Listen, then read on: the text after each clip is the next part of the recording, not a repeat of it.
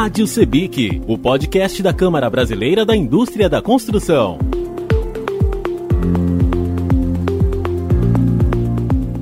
A construção civil trava uma verdadeira batalha contra a indústria de ações judiciais de vícios construtivos.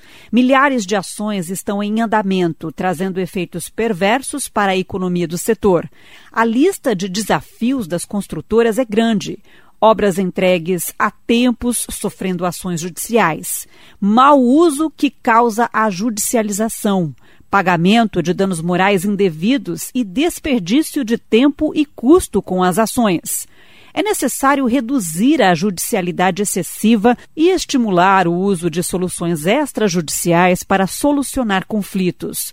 Vamos discutir esse assunto no nosso podcast com as participações do presidente da CEBIC, José Carlos Martins, com o advogado Carlos Delmar, consultor jurídico da CEBIC, e com o presidente do Conselho Jurídico da CEBIC, José Carlos Gama. Para abrir o nosso bate-papo, vamos falar com o presidente da CEBIC, José Carlos Martins. Explica para a gente o que é a indústria dos vícios construtivos e por quê? E por que é chamada de indústria? Vícios construtivos são aqueles itens que você, quando entrega uma obra, não são visíveis. Eles são ocultos e aparecem ao longo do tempo. Isso é uma coisa numa atividade como a nossa, que é muito artesanal, não é nenhuma coisa de, de grande impacto sobre isso aí, é natural, é normal quando você tem uma Toyota que faz em média 16% dos seus veículos faz recall, é natural que um produto artesanal quanto o nosso também tenha. O que não pode ter é o abuso que está ocorrendo. E aí você mistura o que é um vício construtivo real com aquilo que é problema de manutenção, que é um problema de mau uso, que é uma série de outras coisas que prejudicam a qualidade do imóvel ao longo do seu uso. E também a legislação que não é clara a respeito de alguns aspectos. Existe um entendimento do STJ que mistura muito Código do Consumidor com Código Civil. Essa é a informação que a gente tem dos nossos advogados. Isso causou, abriu uma brecha, abriu um, uma chance de pessoas inescrupulosas utilizarem essas ações para arrancarem dinheiro das construtoras, da Caixa Econômica, do governo. E aí fica muito claro que isso é uma indústria, porque é inconcebível que eu reclame de alguém que eu tenho um defeito no meu imóvel e eu não queira que a construtora venha lá consertar, que eu só queira dinheiro, que eu só queira indenização ou indenização por danos morais. Vocês vejam que é uma coisa tão maluca que como que eu estou é, entrando com uma ação pedindo é, reparação por aquele dano e não permito que haja o, o, vamos dizer, o conserto do dano. Então é claramente uma indústria que está sendo feitas coisas, estão sendo feitas coisas não republicanas, né, que existe um interesse, coisa por baixo do pano muito, muito mal cheirosa, que fazem com que isso aí tem que ser enfrentado de frente. Articular movimentos para reduzir os efeitos perversos da indústria dos vícios construtivos é uma das bandeiras da CEBIC. De que forma a entidade tem feito isso? É, nós estamos trabalhando fortemente é, junto ao judiciário para que eles entendam a realidade do problema. Que onde existe efetivamente um vício construtivo, que se dê a chance para a construtora ir lá e consertar. Se é, eventualmente alguém não quiser proceder desta forma, que aí sim se ande com uma, com uma ação, e aí se ela se negar, realmente está no Código Civil, está na, legislação, o, o danos morais por isso aí mas sempre tem que ser dada essa opinião. Nós estamos iniciando um modelo, um protótipo, um piloto, que quem resolver reclamar de algum vício construtivo, inicialmente tem que entrar no 0800 da Caixa ou no, no saque do, da empresa ou, eventualmente, até no consumidor.gov, que é um site do próprio governo. Ele entrando nisso aí, a empresa terá um tempo para fazer o conserto do, do, do eventual problema. Ou então contestar aquilo que está acontecendo. Se isso não for resolvido dessa forma, o passo seguinte é envolver com uma câmara de mediação. Essa mediação tentará resolver o problema de ambas as partes, tanto do lado da construtora como do comprador do imóvel. E por último, se isso aí também não tiver é, solução, aí sim o comprador poderá entrar com ação sobre isso e passará a fazer parte da ação o laudo da mediação. e também o descritivo que estará, seja no 0800, seja no saque da empresa, seja no consumidor.gov. Ou seja, nós teremos um histórico para ficar melhor instruído perante o juiz. Nós entendemos que este procedimento irá reduzir enormemente essa nefasta indústria que foi criada. E com isso, as consultoras poderão trabalhar com um pouco menos de problemas que a gente já tem. Mas é por isso que a CEBIC adotou esse como um dos seus projetos prioritários e nós estamos aqui trabalhando para isso. Temos reuniões, foi formado um grupo, esse grupo está é, trabalhando constantemente, é, será apresentado no Congresso Nacional uma proposta de legislação que feche esses buracos hoje existentes, onde inescrupulosos têm se utilizado para levar em frente esse tipo de ação. E para complementar essa nossa conversa de hoje, eu queria dizer a vocês que é muito importante o engajamento de vocês nesse projeto. É muito importante que vocês falem com as entidades regionais filiadas da CEBIC.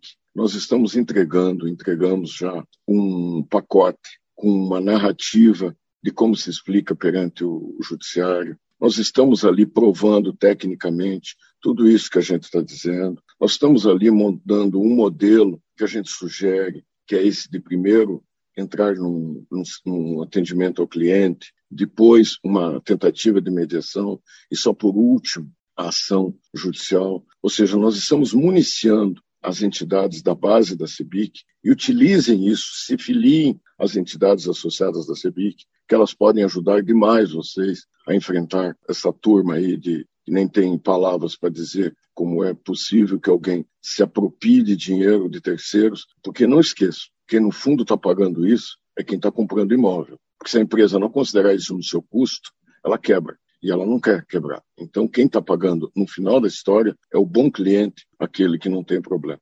Agora vamos conversar com o advogado Carlos Delmar, consultor jurídico da CEBIC.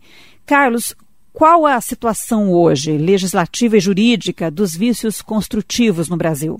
É, bom, nós, nós, estamos hoje em dia aí com uma indústria de ações judiciais que reclama vícios construtivos. Mas, na verdade, o vício construtivo é um pretexto para, no fundo, esse pessoal reclamar dinheiro, dinheiro. Tanto que ajustes na construção civil sempre existem. É um produto né, que envolve uma infinidade de produtos, uma infinidade de serviços, mão de obra humana, Uh, enfim, essa montagem, ou nessa montagem, sempre é natural que aconteça uma outra coisinha, um desajuste, uh, enfim, e é normal que em seguida a entrega da obra, uh, a construtora tem que dar uma assistência técnica. Isso é feito, o mercado pratica, faz parte da atividade das construtoras, sem o menor problema tal. Só que o pessoal se vale é, o pessoal que eu estou falando, esse pessoal dessa indústria de ações, porque eu estou falando, isso aqui não é uma ação contra um problema efetivo, real, uma ação, outra ação, duas. Não, são centenas, são milhares de ações. Nós estamos com cerca de 60 mil ações no país inteiro 60 mil ações.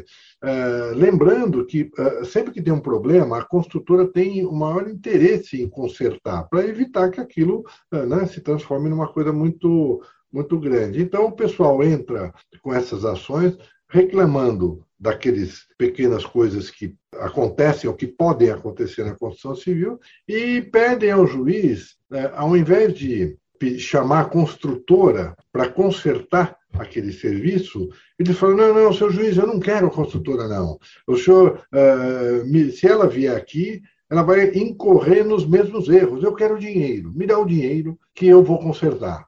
Então, quer dizer, virou uma indústria de dinheiro, tá? A construção civil hoje em dia está muito bem regrada no tocante à qualidade, sabe? Ela está muito bem balizada por normas técnicas eh, que estabelecem os requisitos de qualidade. Então, não é, posso afirmar a vocês que, não, não, por mais que existam problemas em obra, e existem sim, sem dúvida, não existe nessa quantidade aí de 60 mil ações e coisa que o vale. Então, realmente, os advogados se valem das brechas uh, da lei para entrar com essas ações reclamando só uh, dinheiro. Então, enfim, é um, é um contexto que, que envolve muitas lacunas, como a gente chama, legislativas. Ah, ultrapassando um pouquinho essa resposta aqui, mas entrando num assunto que eh, eu acho que é muito importante, que a CEBIC está enfrentando de uma maneira corajosa isso nunca foi enfrentado. Eu, sou, eu conheço o assunto, eu tenho dois livros escritos a respeito do assunto, então tenho é, é, é matéria de meu interesse há muitos anos, muitos anos, uh, mas eu não vi nenhum movimento tão uh, positivo e tão corajoso como esse que a CEBIC está fazendo agora de enfrentar o assunto e buscar um regramento mais detalhado e específico no tocante a vícios construtivos, como ela está fazendo agora.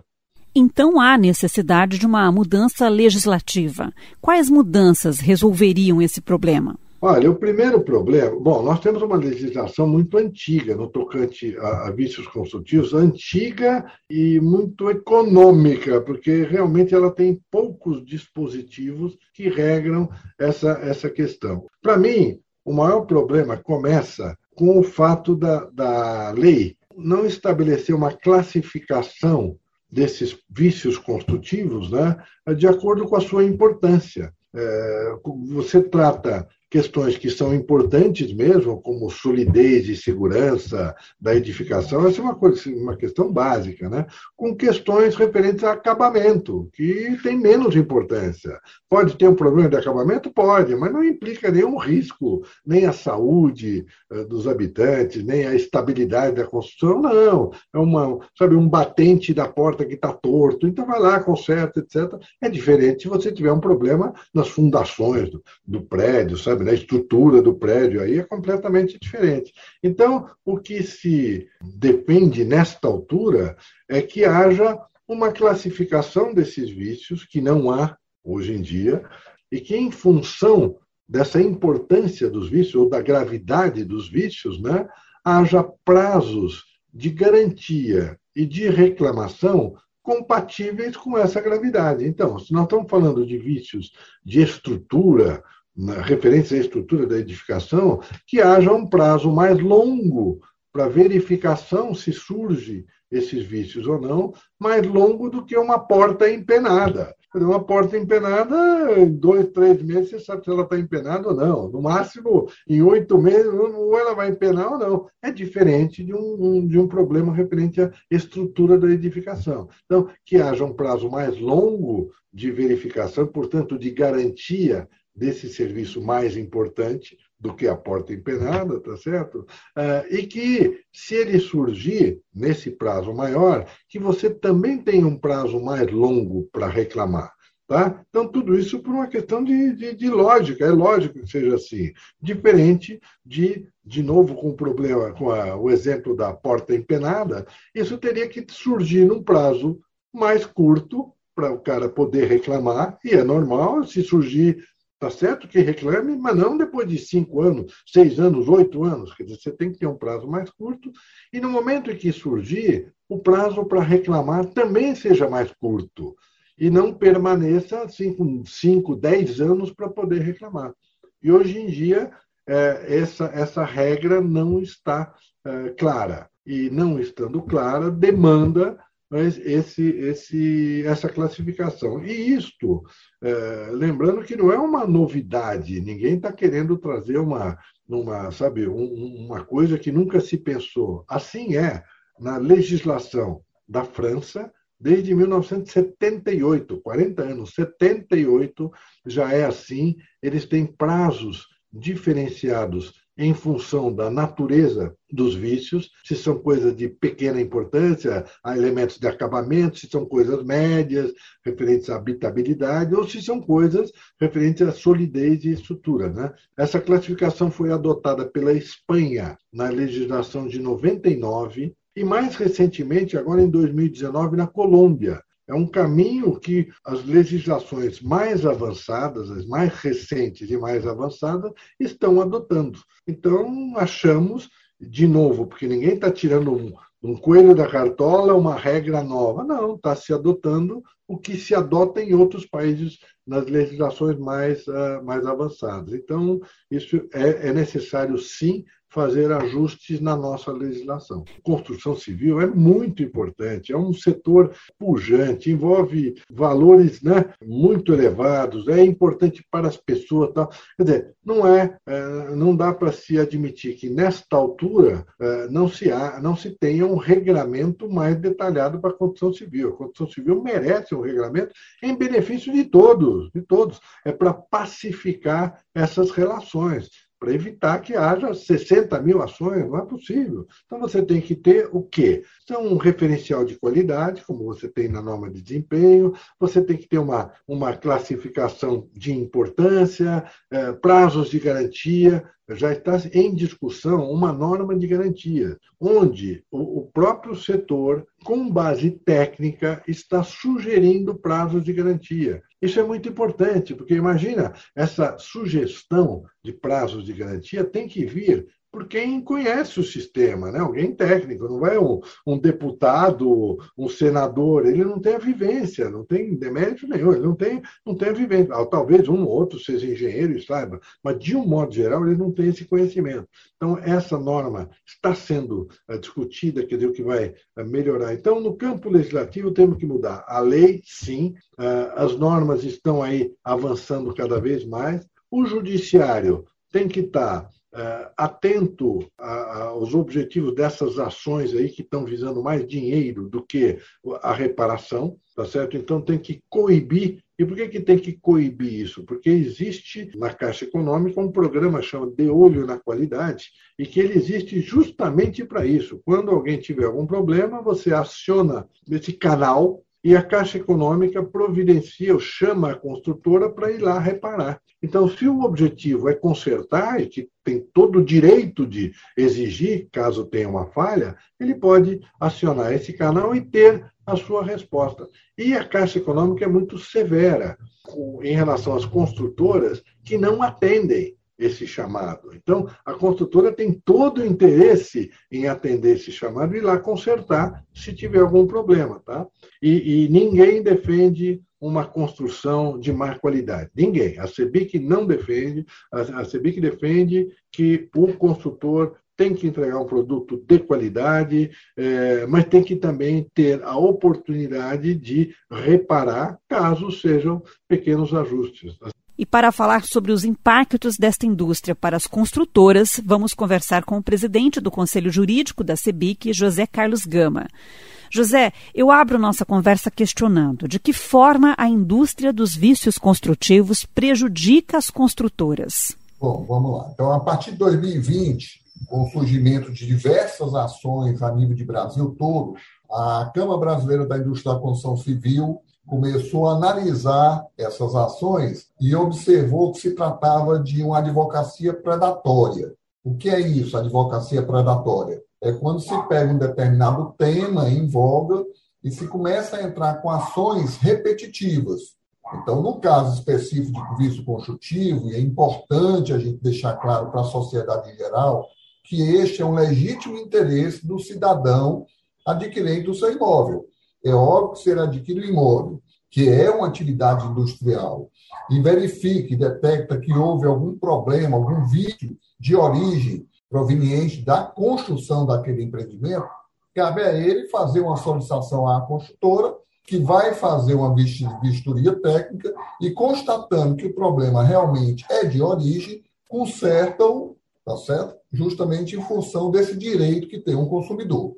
Porém, não foi isso que nós detectamos com essas ações. Segundo ponto, eles não identificam dentro do processo quais são os vícios reais daquela unidade. Eles vêm e apresentam vícios genéricos. Problema na instalação elétrica. Mas que tipo de problema? É um curto-circuito que houve? É uma tomada que não está funcionando? É um interruptor que não está funcionando? Então, ele não permite que o construtor possa se defender de forma adequada.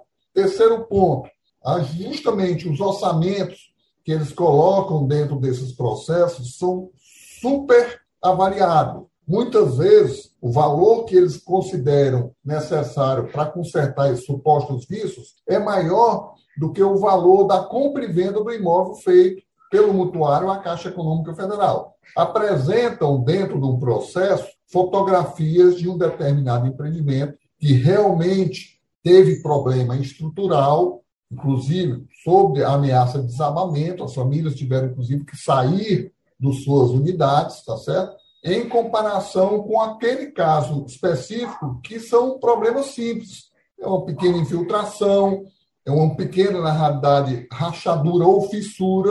Então, ele procura sensibilizar, induzir o juízo ao erro. Então, isso passou a nos preocupar, não só a CEBIC, mas o próprio Serviço de Inteligência da Justiça Federal.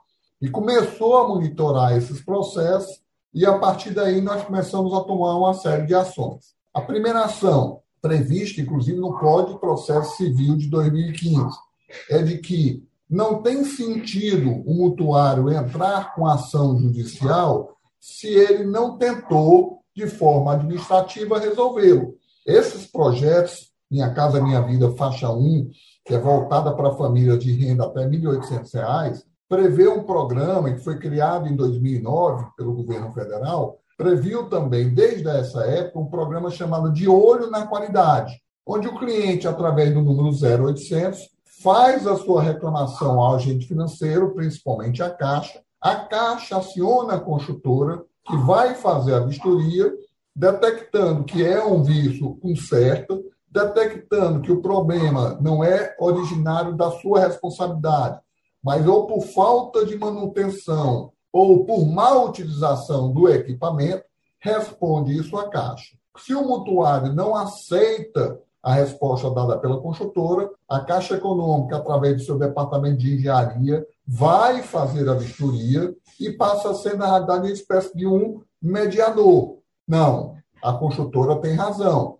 Essa sua reclamação é oriunda da falta de manutenção que você deveria ter dado e não o deu. Ou ao contrário, construtora, você está equivocada. O problema reclamado pelo cidadão tem razão. Foi em função uma argamassa, por exemplo, que você usou equivocada, diferente do que estava previsto no seu memorial de especificação. A construtora volta e conserta aquele problema. Caso a construtora não atenda a essa demanda do agente financeiro, ela é, na realidade, punida, incluso o seu nome no CONRES, que é uma relação de empresas que se passam a ficar inabilitadas a trabalhar com novos financiamentos, quer com recursos do FGTS, quer com recursos da poupança. Então, nenhuma construtora, nenhum incorporador, nenhum empresário de sã consciência vai, na realidade, macular a imagem da sua empresa por conta desse tipo de problema. Outro ponto fundamental, que é importante que a sociedade entenda, é que a universidade já mensurou que um construtor retornar a uma obra para consertar um suposto vício que poderia ter sido feito de forma correta desde a origem, lhe custa 125 vezes maior, mais do que se tivesse feito de forma correta. Então, mais uma razão para que os empresários sérios, os empresários constituídos, os empresários que têm endereço firme, não entreguem essas unidades com esses supostos vícios. Isto pode acontecer Pode, e acontece até com certa frequência, porque, como eu lhe falei, a atividade do mercado imobiliário é uma atividade industrial, onde a gente trabalha com 100 números de profissionais liberais, é o servente, é o pedreiro, carpinteiro, ferreiro, eletricista, bombeiro, e um 100 número de materiais. Nós somos, na realidade, uma montadora. Então, muitas vezes eu compro um determinado sifão de uma empresa, na realidade, séria, e que aquela produção daquele sifão teve problema na hora da sua fabricação. Mas eu não tive esse conhecimento. Eu só vou saber com o uso realmente do imóvel. Então, isso acontece, a construtora vai e resolve.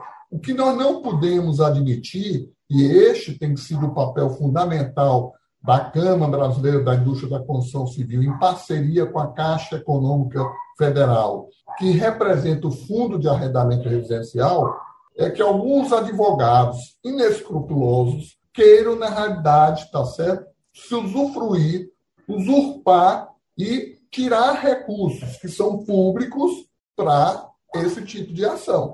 Por quê? Porque essa ação, caso ele seja vencedora, tanto de dano material como dano moral, esses 5 mil, 10 mil, 15 mil que a Caixa, na realidade, vai ser penalizada, vão ser recursos que faltarão para que a Caixa possa produzir novas unidades e possa entregar a outras famílias que também sonham com a casa própria. A, a, grande maioria dessas ações estão concentradas no programa Minha Casa Minha Vida, faixa 1, que hoje é o Casa Verde Amarelo, porque, como eu lhe falei, esse programa é voltado para as famílias de renda até R$ 1.800. Então, nesse caso, ele, o advogado inescrupuloso, se usa da justiça gratuita. Então, ele não perde nada em entrar com ação dessa, porque se a perícia for determinada pelo juiz, essa perícia não será paga por ele. Essa perícia será paga por nós todos, sociedade, porque parte vem do poder judiciário e pela construtora que está sendo fazendo parte do polo passivo dessa ação. Segundo, por serem famílias também menos escolarizadas, são mais fáceis, na verdade, de serem enganadas. Nós tivemos casos aqui no estado do Ceará, por exemplo, atestado com ata notarial de cartórios, de o que o cliente disse: olha, eu não sabia que o documento que eu tinha assinado para o síndico era para entrar com ação contra a Caixa Econômica. A informação que eu tinha é que eu estava assinando um documento para fazer parte da associação dos moradores desse edifício.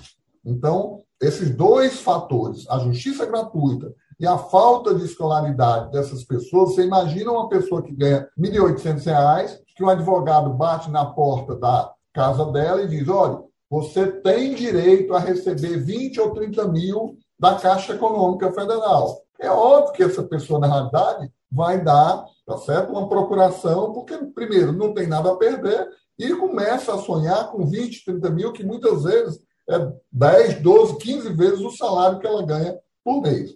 E um ponto fundamental também, que a gente tem sensibilizado o juiz, o que é esse sistema de financiamento usa como garantia da dívida o próprio imóvel. Então, a Caixa Econômica, quando vende o um imóvel para essa família de renda de até R$ 1.800, usa o processo da alienação fiduciária. E o processo da alienação fiduciária, o próprio agente financeiro continua como proprietário daquele imóvel. Então, quem tem maior interesse de não ter um imóvel com vício? É o próprio agente financeiro. Porque se aquela família perder a capacidade de pagamento, se tornar inadimplente, esse imóvel vai voltar para o patrimônio da Caixa. E a Caixa não quer ter de volta ao seu patrimônio imóvel com vício. Então, o que a gente tem mostrado para os juízes é que não só a Caixa Econômica, mas as construtoras que são associadas às diversas entidades ligadas à Câmara Brasileira da Indústria da Construção Civil têm sim responsabilidade e estão, na realidade, dispostas a resolver todo e qualquer problema de vício construtivo, desde que realmente seja vício construtivo. Nós não podemos estar assumindo a responsabilidade, por exemplo, de um mau uso. E eu vou dar um exemplo. Né? O pré, o apartamento é entregue com a tomada e de uma hora para outra a construtora recebe uma reclamação de que determinada tomada provocou um curto-circuito. E a sala técnica vai até esse imóvel e detecta que numa mesma tomada ele usou aquele instrumento que a gente chama de T, onde ela ligou não só o computador, mas o ventilador, a televisão numa única tomada que não foi dimensionada para isso. Então, e isso, aquele curto-circuito não é um vício construtivo. Aquele problema existente naquele imóvel foi em função do mau uso, tendo em vista que também os construtores são obrigados, juntamente à entrega das chaves, a entregar para o seu cliente o que a gente chama de manual do proprietário. Nesse manual do proprietário se mostra tudo que efetivamente é responsabilidade do mutuário, no que nós chamamos de plano de manutenção preventiva. Da mesma forma como a gente compra um carro, a gente só tem a garantia da concessionária, do fabricante daquele carro. Se eu fizer as manutenções periódicas, da mesma forma do imóvel, eu só posso garantir que não vai haver infiltração pela fachada, por exemplo, se a pintura externa, feita com textura, for, na realidade, mantida a cada quatro anos. Então, não adianta a pessoa, oito anos, nove anos depois, vir reclamar que está havendo infiltração no seu apartamento oriundo da fachada, se essa manutenção não foi feita. Porque aí fica bastante caracterizado que a responsabilidade não é da construtora. A responsabilidade foi a falta de manutenção. Eu queria, na verdade, até alertar aos presidentes das entidades, tá certo? De, do Brasil todo, de norte a sul, de leste a oeste, da importância desse diálogo que as instituições precisam ter com o Poder Judiciário. Nós precisamos entender que as ações se ganham nos estados, na localidade. Por quê? Porque é o juiz de primeira instância e o desembargador em segunda instância que podem revolver as provas, tá certo? Então, eles vão julgar baseado nos, no, nas provas que se encontram dentro dos autos. Então, aí fica muito mais fácil você pedir que a justiça se faça no caso concreto. Quando esse processo sobe para as instâncias superiores, ou Superior Tribunal de Justiça, ou Supremo Tribunal Federal, esses ministros não poderão mais analisar provas. Eles vão verificar só, no caso da STJ, se a sentença atendeu à legislação federal e, no caso do Supremo Tribunal Federal, se atendeu à nossa Constituição, se não houve alguma inconstitucionalidade naquela sentença é, dada, tá certo? Então, o juiz e os desembargadores, eu sempre faço essa comparação com os médicos, ele é um clínico geral. Ele precisa entender do mercado imobiliário, do mercado de seguros, do direito de família, do direito de sociedade, tá certo? Então, nada mais salutar do que nós nos apresentarmos de peito aberto e mostrarmos como é que funciona a cadeia do mercado imobiliário. Por quê? Isso foi dito por uma desembargadora quando nós fizemos um seminário no Tribunal Regional Federal da Quarta Região. Ela, no final do seminário, dizia: olha, foi excelente esse diálogo republicano feito com a CEBIC. Por quê? Porque nós, juízes, só vemos o lado ruim do mercado. Por quê? Porque a gente só vê o mercado, os, os consumidores reclamando das construtoras. E aí ela entendeu também de que o mercado imobiliário também se adaptou aos novos tempos. Quando ela soube que nós somos obrigados a atender o Programa Brasileiro de Qualidade e Produtividade no Habitat, quando nós somos obrigados pela norma, na realidade, de garantia, apresentar o manual do proprietário, de acompanhar a entrega desse imóvel com o cliente, apartamento por apartamento, testando as instalações elétricas, hidráulicas e sanitárias. Tá certo? Então, tudo isso que não é do conhecimento do juiz precisa ser mostrado para ele. Para quê? Para que ele, com isso, faça justiça no caso concreto. A quem realmente é devido o conserto do vício, penaliza essa construtora que não o fez. Mas nós não podemos aceitar que recursos nossos, da sociedade, porque Minha Casa Minha Vida, faixa 1, tem muito de subsídio, dinheiro a fundo perdido, dado aquela família, para que ela, na verdade, tenha condições realmente de adquirir a sua casa própria, possa, na realidade, tá certo, ser desviado da sua finalidade. Nesse episódio da Rádio Sebic, conversamos com o presidente da Sebic, José Carlos Martins, com o advogado Carlos Delmar, consultor jurídico da Sebic, e com o presidente do Conselho Jurídico da Sebic, José Carlos Gama. Eles falaram sobre a indústria dos vícios construtivos no Brasil, que traz efeitos perversos para a construção civil. Obrigada, ouvinte e associado, por acompanhar esta edição da Rádio Sebic. Este podcast é realizado pela Sebic com a correalização do Senai Nacional, Serviço Nacional de Aprendizagem Industrial. Até a próxima. Rádio Sebic, o podcast da Câmara Brasileira da Indústria da Construção.